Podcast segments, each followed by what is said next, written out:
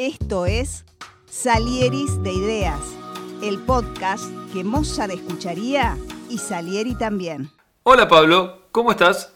Hola Alberto, ¿cómo estás? Buenas, buen día, saludos desde, desde la ciudad de Córdoba, un día fresco acá.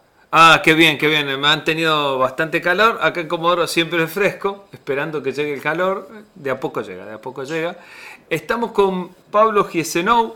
Él es eh, director general de discapacidad de la Municipalidad de Córdoba, diplomado en gerencia empresaria, abogado y un gran luchador de la vida que lo vimos cerrando la experiencia Endeavor de Neuquén, en donde nos contó todo lo que ha podido hacer después de un acontecimiento muy importante que tuvo, que seguramente nos va a contar durante este podcast, y por eso nos pareció muy, muy interesante tenerlo para charlar de, de las cosas que charlamos en estos podcasts.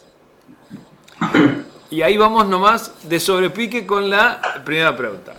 Eh, si por un momento aceptamos que todos fuimos o somos Salieris, aquella figura de que competía, envidiaba o no a Mozart, pero en definitiva le robaba ideas. ¿Quiénes fueron tus Mozart? Y Alberto, yo, eh, mis Mozart, siempre mi, mi, viejo fue un referente para, para, mí, un luchador también de la vida, un médico de pueblo, eh, padre de siete hijos, eh, que en el, en el, camino y en el trayecto de la vida hizo que perdiera, perdiera una, eh, que una hermana, en este caso la hermana mía, hija de, de, mi papá, ese referente, que hoy tiene 69 años y que sigue trabajando, sigue trabajando día a día como médico y, y poniéndole eh, mucha energía y mucha energía positiva a la vida y siendo para todos nosotros los seis hijos que quedamos eh, a su lado como un referente y como alguien a, a quien admirar y a quien eh, seguir los pasos, ¿no? Creo que, que eso no, nos marcó y, nos va a seguir marcando eh, con, con, contados de, de, de, un acontecimiento importante, pero bueno, ya, ya llegaremos a esa parte, ¿no? Sí, sí, sí, sí, sí, ahí, ahí ya lo, ya lo vamos a indagar. Eh, Qué bueno, qué, qué, interesante, sí, lo de los médicos rurales, por ahí, acá en la Patagonia hay historias súper interesantes y, y, cuánto hacen por, por todo, no solo por, por, la salud directa del paciente directo que atienden, sino mucho más, mucho más. Qué, qué buen Mozart que, que tuviste. Y vos cuando te buscas inspirar, ¿dónde te inspiras, Pablo? Me inspiro en la necesidad personal de estar bien en la necesidad familiar de, de regalar sonrisas a los que me rodean más cerca Bien. y también en la alegría espiritual de, de, poder transmitir valores, de poder transmitir energías a un montón de gente que aunque parezca mentira anda con la, con la cabeza gacha por la vida sin darse cuenta de un montón de cosas que, que tienen en, a su alrededor y que son buenas y que le permitirían, sin más que eso, ser eh, extremadamente felices y, y, bueno, creo que poder transmitir y poder lograrlo, porque puedo sentir en el camino que, que, algo se puede eh, llegar, algún corazón puedes cambiar, alguna cabeza puedes modificar, al menos en las maneras de afrontar eh, no solo los problemas, sino también los desafíos, creo que, que son motivaciones para mí que me, que me dan energía para decir, che, voy por este camino, me siento bien así, me hago bien a mí mismo, a los que me quieren, y además puedo eh, mejorar por ahí la calidad de vida de, de, alguien que o que me conoce o que me, me, ve por la calle o que me ve por alguna red social o en alguna charla como, como la que tuvimos oportunidad de compartir en el cierre de, de Endeavor Patagonia. Y, y, la verdad es que, nada, es esa, esa motivación, que es lo que yo muchas veces llamo combustible humano eh, es lo que me hace llegar cada día un poquito más lejos, más lejos en mi vida personal, en cuanto a sentirme bien, en cuanto a alejarme de las cosas que, que por ahí eh, no, no, quiero, no quiero estar cerca, como una silla de ruedas o, cuestiones así, y, la verdad es que es energía pura. Ahí justamente te, uno, te, iba a pedir que nos, que nos cuente para los que no te conocen, yo te conozco de la, de la charla y de charlar un rato post charla, eh, ¿qué es lo que este acontecimiento tan, tan importante que te sucedió a vos, que te lleva a poder con, este currículum que uno si lo mira así en una letra fría dice, ¿por qué este chico da charlas? Pero es por esto que te, que te pasó y el que te ve, ahora que estamos en audio, también se da cuenta. Pero bueno, ¿cómo lo contás acá en el audio solo? Mira, es, tiene que ver con, con mi Mozart, la, la, situación, porque yo me iba de sorpresa un 22 de enero del 2015 desde mi ciudad, Córdoba, hasta la ciudad donde en ese momento vivió mi papá, que es Las Heras, Santa Cruz. Cerquita de acá, justamente cerquita de acá. Cerquita de ahí, mi viejo iba a pasar por ahí, por Comodoro, seguramente. Sí, sí o sí. Mi papá, sí o sí, no queda otro. Eh, mi papá cumplía 62 años en el año 2015 y yo decido subirme solo a mi auto de sorpresa, eh, sin que nadie supiera, y, y recorrer 2.000 kilómetros eh, en un día que, al mediodía, que es el horario que salía de Córdoba, estaba espléndido, con sol, con yo iba eh, en un viaje sin ningún apuro, eh, no tenía sueño, no tenía cansancio físico, no tenía ninguna distracción, no tenía nada que pudiera hacer pensar que, podría ocurrir algo. Y sin embargo, entre las ciudades de Winifred y Santa Rosa, eh, provincia de La Pampa, las, condiciones climáticas sobre todo cambian, empieza a llover, empieza a anochecer y, esa ruta que parecía perfecta cuando estaba seca se empezó a inundar y, mi auto iba todo el tiempo sobre, sobre un charco interminable, ¿no? Y, de repente un aquaplanio, mi auto pierde tracción sobre la ruta, yo pierdo el control y, empieza a hacer trompo y yo termino impactando contra el guardarrail un guardarrail que se mete por, al auto por la puerta del acompañante, sale por mi puerta y en el trayecto como, como una gran guillotina se lleva puesta mis dos piernas. Una, una amputación súper traumática, rápida y, eficaz pues, de parte del, del guardarrail, pero, pero que por suerte y por, por antecedentes físicos, por antecedentes deportivos, por antecedentes eh, de, de buena salud, eh, a pesar de haber perdido casi 4 litros de sangre en ese auto, yo pude sobrevivir, pude estar despierto esa media hora que demoraron los bomberos en, acercarse al lugar y con la ambulancia y con, con, todos los que me ayudaron en aquella noche difícil, hasta que me logran sacar del auto, después de un, un trabajo muy, muy profesional, pero también muy, muy desde el corazón, muy desde la vocación. De, siempre, le agradezco a los bomberos que esa noche me salvaron la vida y tenemos una relación increíble, pero en definitiva al salir de ese auto ya salí sin las piernas y, despertarme el día siguiente eh, tratando de, mirar hacia adelante y tratando de, de empezar a cambiar eh, yo me despierto y ya tenía parte de mi familia, mi viejo, a quien yo quería sorprender y, sorprendí bastante con, con, el choque. Eh, ni bien le avisaron, emprendí un viaje de 1300 kilómetros desde, La Jera hasta La Pampa, hasta Santa Rosa. Mi hermano desde Córdoba, que se tuvieron que subir un colectivo porque no tenían auto. Mi otro hermano en Villa Elisa, Entre Ríos, en su, en su vehículo transitar interminables, porque no sabían al llegar a Santa Rosa con qué Pablo se iban a encontrar, tenían solamente la, información que iba circulando entre ellos después de que la policía los hablara, y no sabían si corría o no corría peligro mi vida, entonces, eh, nada, yo al, despertarme en una terapia intensiva empiezo a ver sus caras de preocupación alrededor y lo primero que me propuse sinceramente es, ¿cómo hago para recuperar mi vida anterior ¿Cómo hago para empezar a cambiar desde ese primer momento las caras de preocupación que veía en ellos? ¿no? Y, bueno, con esa misión es que yo empiezo a transitar desde el preciso instante del accidente, del, día después, esta recuperación y, esta, y este salir hacia, hacia arriba y hacia adelante siempre.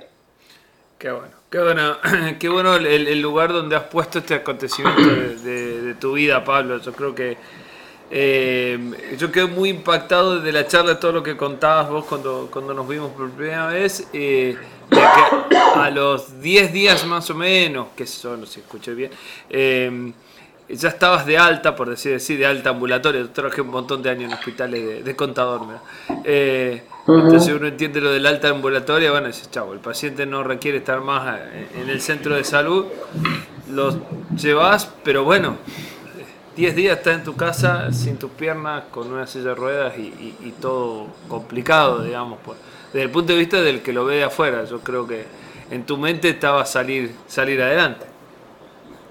Sí, efectivamente fueron cuatro o cinco días en La Pampa, cuatro o cinco días en Córdoba y el alta a, mi casa en una realidad totalmente distinta, de la cual, muy distinta a la cual yo me había ido unos días antes, ¿no? Con, con, una ilusión de un viaje, de un cumpleaños sorpresa y, y de un abrazo con, con mi viejo y, y, llegar a mi casa unos días después eh, en una silla de ruedas. En una silla de ruedas, sin las piernas, con, con dolores, con, con, mucha incertidumbre, pero con muchas ganas de salir adelante. Yo, mi, mi, hija Delfina tenía nueve años, mi hijo Máximo 13, y eran también mi, mi estímulo para, para que ellos me vean cada día mejor. Y, y, así fue así fue como empiezo a tomar energía de todos esos lugares y de un montón de gente conocida que querida que se acercaba y que, que trataba de, de, de, brindar un, apoyo incondicional.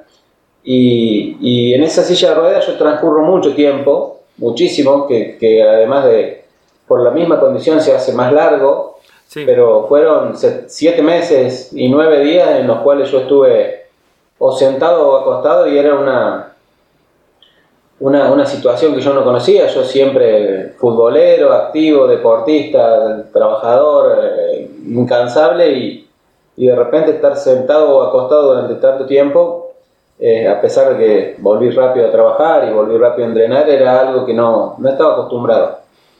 Así que ese era el, nuevo, el nuevo Pablo versión 2015. Y, y de ahí, ¿cuáles fueron los pasos que vos sentís que en donde diste los clics que te llevan a decir, bueno, esos siete meses que nombré de la silla de ruedas, ¿qué pasó ahí?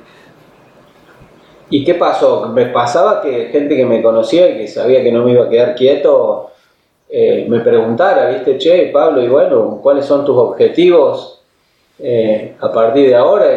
Y, y, era, lo primero que se me venía a la cabeza eran cosas muy simples, muy cotidianas, muy del día a día, muy de las que todos hacemos sin darnos cuenta y por supuesto sin valorarlas porque las tenemos al alcance de la mano. Y yo decía, mi objetivo es no sé, poder parar un ratito para lavarme los dientes, como hacía antes. Poder pararme frente a un espejo y afeitarme con normalidad, sin mojarme la, ropa. Eh, Imagínate sentado frente a la pileta donde todos los días te lava la cara, hacerlo eh, es recontra incómodo y, difícil. Y no está a la eh, altura, porque. Y no está a la altura y, y, yo quería poder pararme para descolgar una camisa del placar o, sacar algo de algún lugar un poco más alto de, mi casa y la verdad es que esos eran mis objetivos y algo tan fácil y tan espontáneo y natural antes, unos días antes nomás y, y bueno, eh, por suerte los objetivos se, fueron no solo cumpliendo, sino creciendo y alejándose de esas cosas tan cotidianas y, y empezar a perseguirlo y empezar a enfocarnos hizo que con el tiempo pudiéramos lograr muchas cosas. Ahí yo siempre tengo una pregunta que es cómo, cuánto los objetivos nos influyen en nuestras acciones y creo que vos sos la, persona justo para preguntarlo.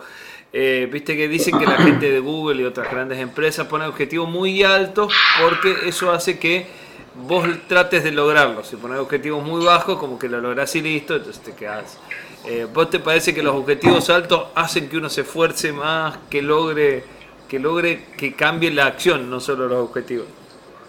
Sí, eh, es muy simple, me parece. La, si vos tenés un objetivo y ese objetivo no tiene dificultades o no tiene obstáculos, eh, alcanzarlo es una actividad, no es, no es, una meta y no es un objetivo, o sea, es lo que uno hace permanentemente, ¿no? Sí, sí, sí. Eh, mi objetivo era, vas cumpliendo, era, hoy era llegar a la oficina a tiempo y, bueno, subirse al auto y llegar. Si, si, una meta no tiene obstáculos, no es una meta, es una actividad.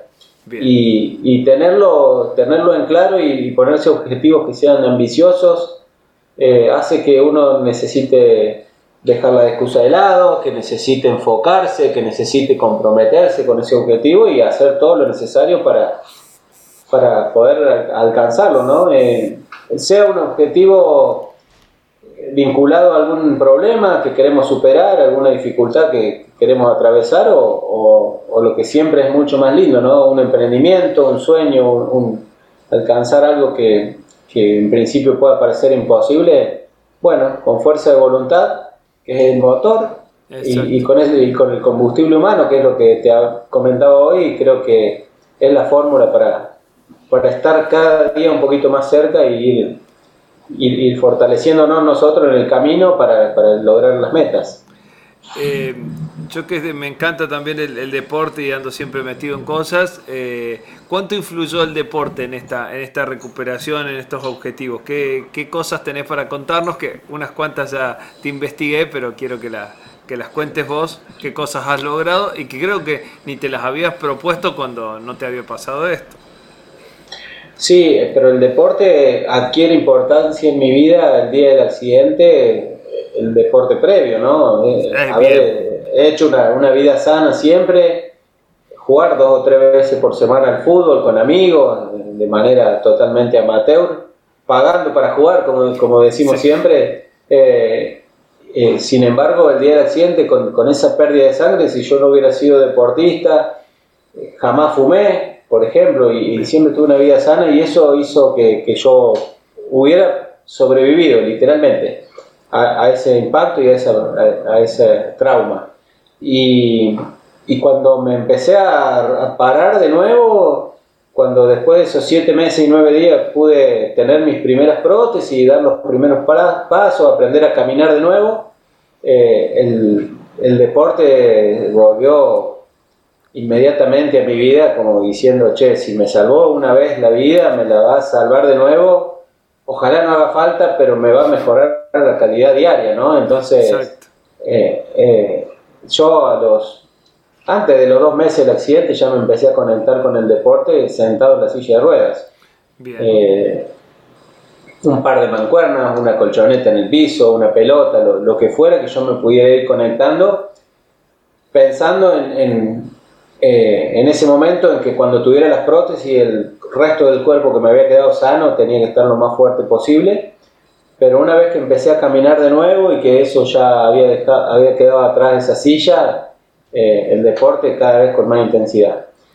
Y, y me propuse volver a correr, me propuse volver a andar en bici, volver a jugar al fútbol, que eran cosas que hacía antes del accidente. Y con el, con el tiempo y con, con un montón de, conexiones humanas que se me fueron dando en el camino, eh, fui logrando esos objetivos. Primero volví a correr eh, con unas prótesis especiales de la mano de Gustavo, quien hoy es mi amigo, pero el dueño de una ortopedia acá en Córdoba que tenía las prótesis como las de Oscar Pistorio, unas prótesis deportivas. Esas, raras que vemos que nos parece de otra galaxia, que tiene como si fuera una C, que es la que toca el piso. Exactamente, que no tienen zapatillas, esas prótesis son especiales para correr. Yo en una entrevista televisiva dije que quería volver a correr, Gustavo no me conocía, pero me escuchó y me llamó y me dijo, yo tengo las prótesis guardadas en un depósito, me falta el, el audaz amputado que, se, quiera parar sobre esto y salir corriendo.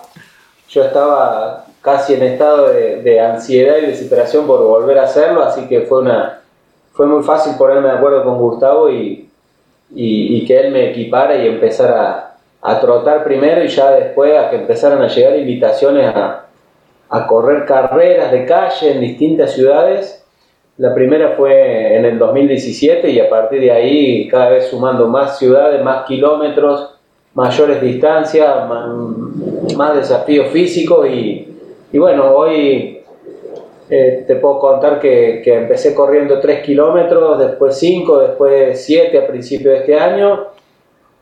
Me puse como objetivo correr 10, necesitaba bajar de peso, estar más liviano, más, más fino en, deportivamente hablando y, y, lo pude lograr, ya corrí tres carreras de 10 kilómetros y, con una con una buena o, eh, con una buena sensación de, de- de que ahora vamos por más, ¿viste? Y, y tengo ese problema que por ahí mis entrenadores, mis amigos, mis profes me van corriendo los objetivos cada vez más lejos.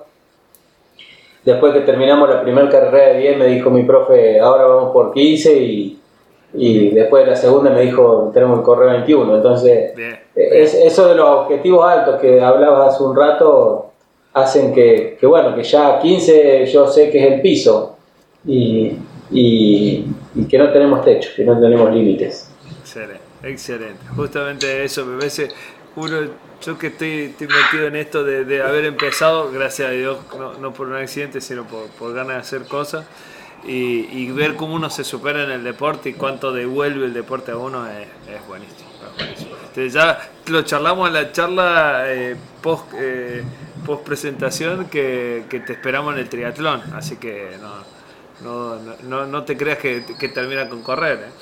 No, no, por supuesto. Eh, Otro de los deportes que, que retomé por accidente fue el ciclismo. Bien, Eh, la natación, que, que era algo que, que yo hacía de, muy chiquito, bueno, empecé a, a- a nadar de nuevo ya con, con la mirada en un, en un tría, así que Excelente, Eh, excelente. es, y- es coordinar, Pablo, y- y vamos ahí a. Cuando te enteres que estás por correr, vamos a todos acompañarte. Salimos de acá a la Sí, pantalla y vamos sí. a correr el mismo trío con vos. eh. sería un honor. Y, y- y bueno, y volver a jugar al, al fútbol también se dio, volver al arco en algunos partidos, y, y- partidos súper emocionantes para mí, para, para mucha gente, y, la- y siempre con fines solidarios. Y hasta ahí eran los deportes que yo me había propuesto. Y eran deportes que más o menos yo había practicado alguna vez. Por supuesto el fútbol, que era mi deporte, había corrido, había andado en bicicleta, había nadado, pero, pero después empieza esto de la magia de las redes sociales, de la magia de la, de, de- de la gente en la calle o en un gimnasio que te empieza a poner... eh, a, a ponerte desafío, ¿no? Sí, sí, sí. Eh, que se le ocurre que, que por ahí deberías andar en kayak y te invitan, o que deberías practicar hipismo porque no me vieron andando a caballo, entonces eh, me invitan y, y lo vamos concretando, o simplemente eh, Ay, intentar esquiar. hacer cumbre, esquiar o intentar hacer cumbre en una montaña, cosa que Exacto. jamás en mi vida se me, se me había cruzado por la mente la posibilidad, a pesar de vivir en una, en una provincia con, con muchas montañas, eh, la verdad es que apareció la posibilidad de, de, de Aconcagua, el cerro más alto de América, en, en Mendoza, eh, a través de la invitación de, de uh, eh, oh, Matías Gutiérrez Moyano, un, un amigo que en su momento no, tampoco me conocía, me vio en el programa de, de Pamela David en el Canal América y él estaba organizando una expedición a la Concagua con Julián Weich, con Fabricio Berto, Con Paula Pareto, con Silvio Velo de los Murciélagos, con Elisa Forti, esta mujer de ochenta y pico de años que corre maratones. mirá. Y, ah, y- y- y Julián también me vio en el programa y le comentó a Matías, que era el organizador, dice, che, hay un cordobés que no tiene piernas y que le gusta el deporte. listo. ¿Por qué no lo sumamos al desafío? Me invitaron, rápidamente dije que sí, me encantó el proyecto, era solidario también, y, y yo no tenía ninguna idea, ni siquiera mínima, de lo que era una montaña y sus dificultades, ¿no? Y, sin embargo empecé a prepararme, empecé a mentalizarme, empecé a, a disfrutar del proceso aún estando todavía en Córdoba. Eh, después viajamos a Mendoza con toda esa banda, que, que- que fue algo espectacular. Y después eh, ya empezar un ascenso sumamente dificultoso, con condiciones climáticas difíciles, con falta de oxígeno, con, con dormir solo en una carpa a más de 4.000 metros de altura y, y- sin el confort de la vida, sin el, el- la calefacción de nuestro departamento, sin baño, sin un montón de cuestiones, pero con una alegría en el alma y, y de disfrutar no solo de, de ese grupo humano, sino de la naturaleza de nuestro país. Y empezar un ascenso sin dificultades desde lo físico y desde lo respiratorio. Yo no, no- no tuve nunca ni mal de altura ni ningún tipo de, de dificultad.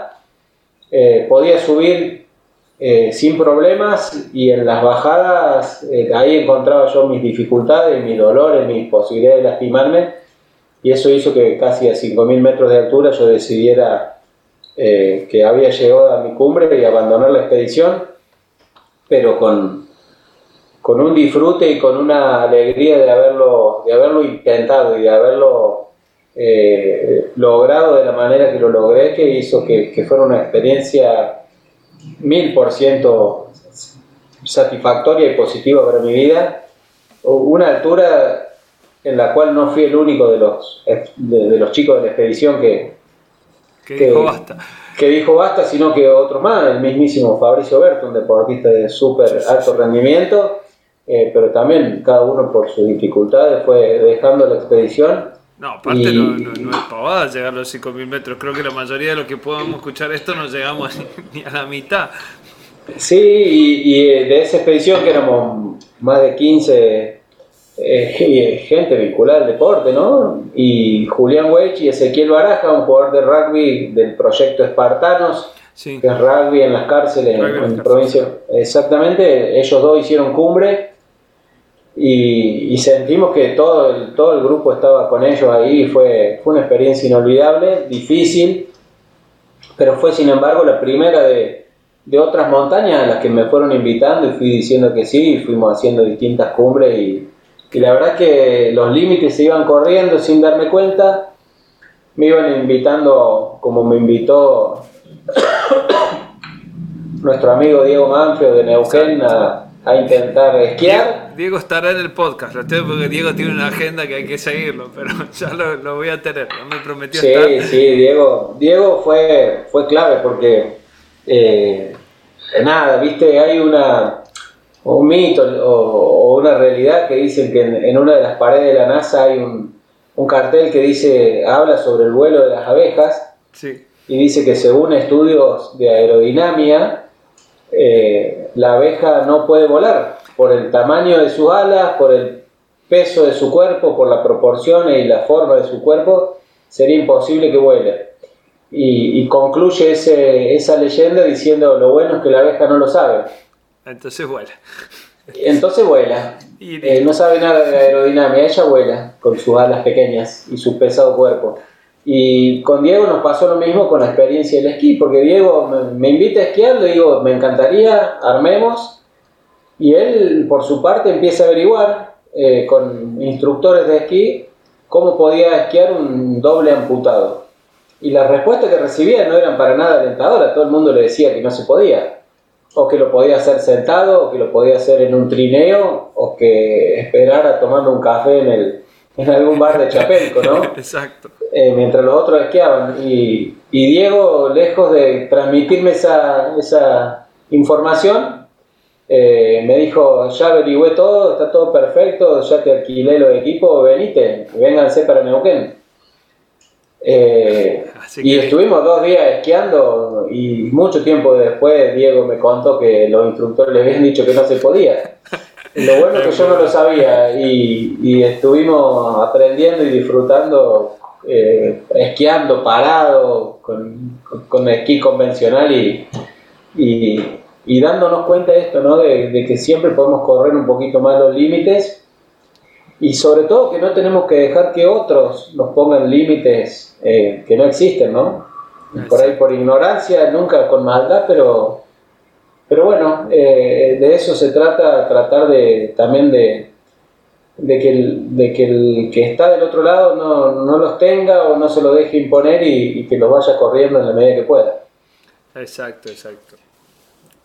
Eh, cuando vos pensás en gente para, para hacer equipo, para trabajar con vos, para participar de esos proyectos, ¿cómo los elegís? Los elijo con mucha naturalidad. Eh, elegiría y elijo entrenadores, eh, amigos, eh, que, después me hago amigo, ¿no? Pero entrenadores que, que, elegiría si no me hubiera pasado nada. Que yo veo que, que me presento ante mi profe de tenis eh, y le digo quiero aprender y sin mirarme las piernas me diga, bueno, dale, estas son las reglas, estas son las, la raqueta se agarra de esta manera, eh, tenés que hacer esto y, y, yo veo que, que da la clase eh, que me da a mí, se la da a otros alumnos convencionales y, y que no naturalizan, ¿no? Que, que, van naturalizando la discapacidad en los distintos ámbitos, porque la discapacidad existe y no, y no la podemos tapar con, con el dedo, eh, pero que, que, buscan esa, esa manera de, de encontrarle la vuelta. Mi profe de tenis tuve la suerte de que antes de tenerme a mí tuvo otro, otro tenista amputado de una sola pierna, no, no de las dos como yo. Y después de, la primera clase lo que hizo el tipo fue ir a su casa, encontró dos maderas dando vueltas, se entablilló una de sus piernas y, y, dentro de su departamento, que incluso tenía escaleras y qué sé yo, se, con, con las piernas eh, inmovilizadas por él mismo, ¿no? Un tipo sumamente sano. Pero él quería sentir cómo sentía o cómo mínimamente acercarse a lo que podíamos sentir nosotros. Y, empezó a, tratar de entender de esa manera y en carne propia cómo nos movíamos. Y, bueno, eso lo llevó a un nivel de empatía que, que hizo que darnos clase a nosotros era darle clase a, cualquier jugador sabiendo de, de, si había alguna limitación o no. Hoy en día yo no, eh, para el tenis no, casi no tengo limitaciones y, y, mucho menos para un deporte que nos trajo la pandemia que llegó para quedarse, que es el pádel. Ah, sí, sí, que, que, volvió. Que volvió y, y, yo volví como en la década del 90, yo tengo 45 años eh, y ahora juego dos veces por semana, turno de dos horas, donde nos, nos matamos a pelotazo sin, sin, ningún miramiento con jugadores que no tienen ningún problema físico. Y, y, eso hace que, que, sea sumamente beneficioso, como siempre digo, de, de las ventajas del deporte. Me hace bien a la cabeza, al cuerpo, a la salud y, y sobre todo al espíritu, ¿no? Yo Porque alrededor que... de esas canchas de pádel por ahí se no sabemos quién está, pero por ahí me, me, he encontrado con alguien que se paró a ver un partido donde yo estaba jugando y al terminar me dijo cosas muy motivadoras, ¿no? Entonces, eh, sin, que sin, tiene... sin, quererlo y sin saberlo, uno va, va influyendo en, en, la cabeza de otros. Como es el deporte, te tienen consideración hasta que le ganas un punto. Ahí se te dejan de tener consideración de todo. Sin ningún lugar a dudas. Cuando, cuando me he anotado en un torneo de pádel, eh, al, al, principio eh, me la tiran a mí porque o no me la tiran, me esquivan, qué sé yo, y después cuando se dan cuenta que yo tengo eh, no, no solo la, la, la, virtud física, que no, no, sé si es mucha, pero me, la, la paso bien dentro de una cancha, eh, pero sobre todo la maldad del juego, ¿no? De, exacto, de, exacto, de, de competirle de igual a igual y tratar de, llegar a todas las pelotas y de, y de jugar de la mejor manera a los poquitos minutos se vuelve un partido totalmente normal. Absolutamente. Bueno, eso es lo que tiene. Esa es la magia que tiene el deporte. Ese es la, lo bueno de, de, vivir el contexto del deporte. Lo vivo a veces en el tría que uno ve a los chicos que salen primero, que van, todo, y después terminamos todos charlando de lo mismo y todos con los mismos problemas, unos rápido y otros despacio. Pero Así todos, todos quejándonos de lo mismo, del viento, del sol, del mar. Eh, tengo una pregunta que yo digo que es la pregunta cholula del podcast, que es, eh, si vos pudieras tomar un café con una persona viva del, de este mundo, eh, ¿con quién te tomarías un café para charlar? 20 minutos. Te conseguimos a quien quieras. Qué, qué pregunta que nunca me hice, pero la verdad que el deporte y, esto de, la visibilización me ha llevado a conocer a deportistas y a conocer a, gente que, que uno por ahí se siente se siente inspirado, ¿no? Eh, eh, mira, mi, mi, mi, charla de 20 minutos, si tengo que aprovechar una bala, sería con alguien que admiro mucho desde, el punto de vista futbolero, ¿no? Sí, con, sí. Con, eh, con, a quien tuve la suerte de conocer, pero fue una, una charla más bien fugaz y, y amena, divertida y cariñosa, pero fugaz. Eh, y, y, me quedó con sabor a poco con Juan Román Riquelme. Mira, mira, mira. Ah, cierto, cierto, cierto que tenés ese problema, ese es un problema mucho más grande que tenés, pero bueno, lo charlaremos. Sí, sí, sí, lo, eh, amerita otro podcast. Otro pero, podcast, sí, sí, sí, porque hay gente que es hincha de boca, pero bueno, no importa. Hay gente que, que, que es campeona del mundo y etcétera. Y, y varias copas. Exacto. Pero la verdad es que, la verdad es que fue, fue algo lindo conocerlo, que me regalara su, su camiseta, que me la firmara y que, y que me dijera no la vas a tirar, que, que siempre me acuerdo de esa frase como diciendo, eh, nada, que, que, que locura y, y, y bueno, y la emoción que yo sentía, que fue para mi cumpleaños, el 2 de marzo de este año 2022. Mirá vos, Eh, oh, qué eh, bueno. que fui a ver un partido de, de- de Boca acá al Estadio Kempes y, y bueno, yo te- tengo un, vínculo con su hermano, con Cristian, y pu- pudimos vernos a través de- del vidrio del palco. Yo estaba en un palco que se llama Palco Blanco y ellos estaban en el palco VIP. Nos, nos saludamos a través del vidrio y ahí nomás me mandó a buscar. Yo estaba con mi hija y a medida que nos acercábamos a Cristian, ya estábamos nerviosos y felices y, y cuando Cristian me dice, eh, vamos hasta el colectivo, así lo conocí a Román, ya empezamos a temblar y empezamos a emocionarnos. Mi hija con sus 16 años y yo con mi flamante 45 parecía un niño de, de, Sí, sí, sí. de- del jardín de infante que iba a conocer a no sé a quién, pero eh, la verdad que fue, fue un momento, sobre todo él bajó del, del colectivo, ya estaba sentado para irse al aeropuerto y, y se bajó con la remera en la mano y me dijo, esta es para vos, no la vayas a tirar. Siempre me acuerdo de ese... eh, eh, pero me gustaría, me gustaría esa, charla, esa charla distendida, mate de por medio, somos materos los dos, así que creo que, que- que sería algo hermoso. Bien, para, para ir cerrando, porque sé que, que tenés que, que trabajar como todos, pero bueno, nos tomamos este ratito para, para charlar cosas, cosas lindas. Eh, te pido recomendaciones eh, de libros, de pelis, de cosas que te gustan, qué cosas miras para inspirarte, qué cosas miras para distraerte, qué, qué tenés para, para contarnos.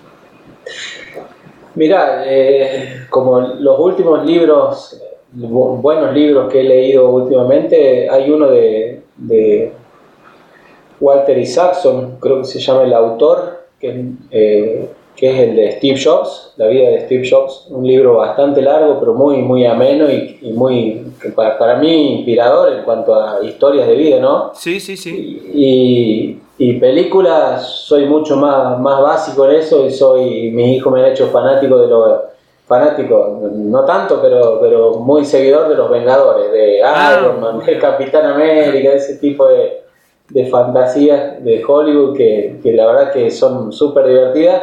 Y tengo una, una dificultad, ventaja, dificultad barra ventaja, que veo las películas y me las olvido, así que las puedo ver Ah, un montón de veces con el mismo entusiasmo y con la misma con el mismo nivel de sorpresa escena tras escena así que me, me divierto mucho y, y disfruto mucho compartiendo con ellos no Eh, así que eh, nada no sé si es una recomendación No, eh, pero- eh, es, es lo que me gusta y, y, y está bueno después hay películas eh, clásicos que, que, que nos, que nos han marcado a nosotros debemos tener una edad parecida Alberto Eh, sí, pero- yo tengo 44, estamos, estamos en lo mismo. Claro, hemos- todos hemos visto El Padrino, todos hemos visto películas, Sí, eh, sí, e- sí, sí. esos clásicos que, Yo creo que la influencia de las pelis por ahí para la generación nuestra es más grande que por ahí para nuestros chicos que viste que como que están muy bombardeados o que dura poco el, el efecto de una peli famosa.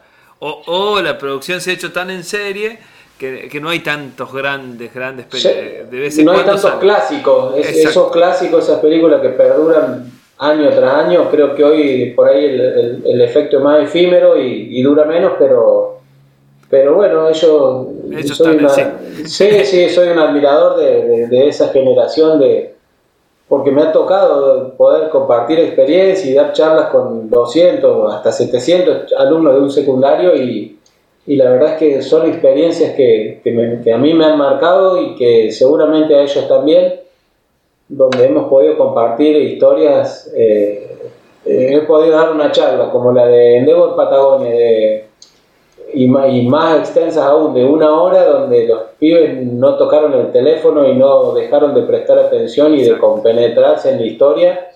Y, y la verdad es que me genera admiración eh, es- esta generación y, con sus diferencias, con la nuestra, como habremos tenido las diferencias nosotros con nuestros padres, nuestros abuelos y, y así. Creo que es parte de la evolución humana, así que y, para cerrar, una canción. Una canción, yo después pongo el video al final de. Siempre hago un post en mi página para, para, complementar esta charla o para poner los links de cosas. Voy a poner un link de tus charlas también para que quiera ver alguna de tus charlas. Una canción como para el cierre.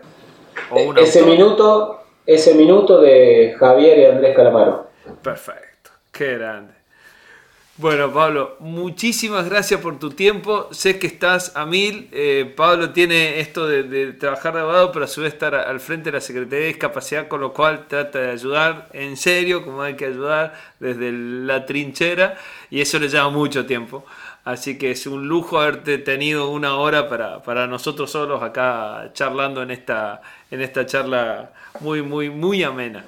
Mi, mi jornada arranca 5 y 5 y 20 de la madrugada cuando suena mi despertador, rápidamente una, una ducha rápida, unos mates y a salir a, trabajar. A las 7 ya estoy acá en mi estudio y a las 8 y media arranca mi función pública para no terminar durante todo el día porque uno sigue enganchado hoy con los teléfonos y los correos, pero, pero eh, a la tarde le podemos dedicar un tiempo al deporte y sobre todo a la noche, ¿no? Y, bueno, son jornadas intensas, largas, pero muy reconfortantes, así que gracias por compartir este inicio de jornada y, por llevar esta, esta charla a, distintos lugares. Bueno, muchas gracias, muchas gracias Pablo. Seguro, seguro nos encontraremos. Yo, como tengo familia por allá, ando regularmente por Córdoba, así que cuando ande por Córdoba te pasaré a ver. Perfecto, algo vamos a hacer por Córdoba, algo vamos a hacer por Comodoro y va a ser un placer siempre. Exacto, exacto. Dale, gran, gran abrazo, Pablo. Abrazo enorme.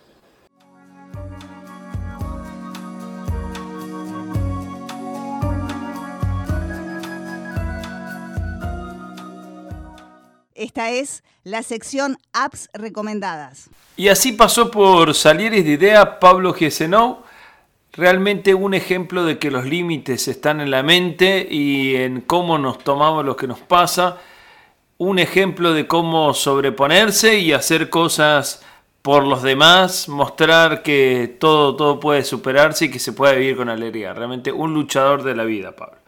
Y en esta sección de apps recomendadas, volvemos al tema de no code, low code, o sea, estas herramientas que nos permiten programar sin programar o hacer aplicaciones sin programar. Ya habíamos visto Bubble y ahora es el caso de AppSheet. Esta vez el super gigante de la informática Google nos trae esta herramienta muy útil que voy a poner los eh, links en el post de la página y que nos permite a partir de hojas de Excel eh, con el que nosotros estamos todos muy familiarizados, crear aplicaciones para hacer cálculos, cuentas y demás eh, cuestiones. Así que una nueva herramienta que nos trae la gente de Google para los que estamos metidos en el mundo de los números.